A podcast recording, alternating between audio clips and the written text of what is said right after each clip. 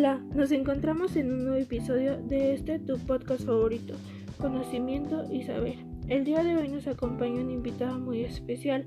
Ella es una estudiante que viene a compartirnos algunos de los conocimientos que ha adquirido en su formación académica. Y pues bueno, es un gusto tenerte con nosotros. Gracias por acompañarnos y sin más preámbulos, comenzamos.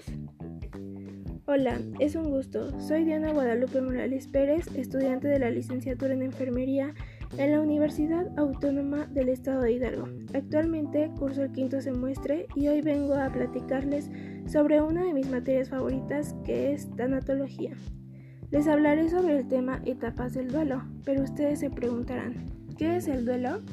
Pues el duelo es un estado psicológico que resulta de una pérdida, ya sea material, familiar, emocional, etc.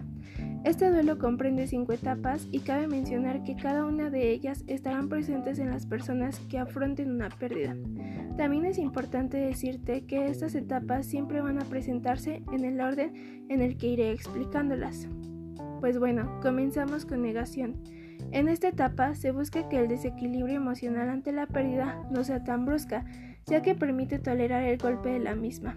Esta también es una reacción que se produce de forma muy habitual inmediatamente después de la pérdida y puede manifestarse con expresiones como aún no creo que sea verdad.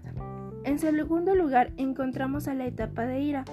En esta, la muerte es percibida como consecuencia de una mala decisión y por ello se busca un culpable o un tercero. Se manifiesta con sentimientos de frustración, enojo y resentimiento. Continuamos con la etapa de negociación en la que se comienza a contactar con la realidad de la pérdida, al tiempo en que se empieza a explorar qué cosa hacer para revertir la situación. En esta se busca el control de la situación a través de la fantasía y es aquí cuando empiezan también las negociaciones con entidades divinas o sobrenaturales. En cuarto lugar está posicionada la depresión. En esta se comienzan las sensaciones de vacío, pero en un plano real, puesto que a medida que avanza el proceso de duelo se va asumiendo la realidad de la pérdida. Esta etapa se manifiesta de diversos modos, como pena, nostalgia, aislamiento y tristeza. Es en esta etapa cuando inicia el proceso de resignación.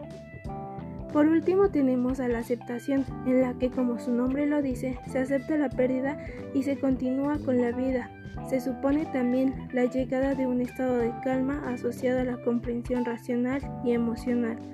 En esta etapa podemos aplicar la metáfora de que la herida ya ha cicatrizado. Y pues bueno, este ha sido un breve resumen de cada una de las etapas por las que se atraviesa ante una pérdida.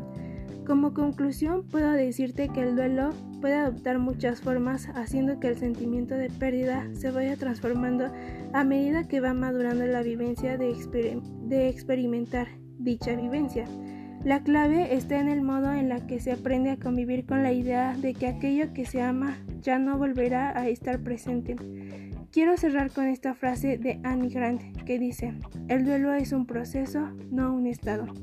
Y pues bueno, eso sería todo de mi parte. Espero que les haya agradado y gracias por la invitación.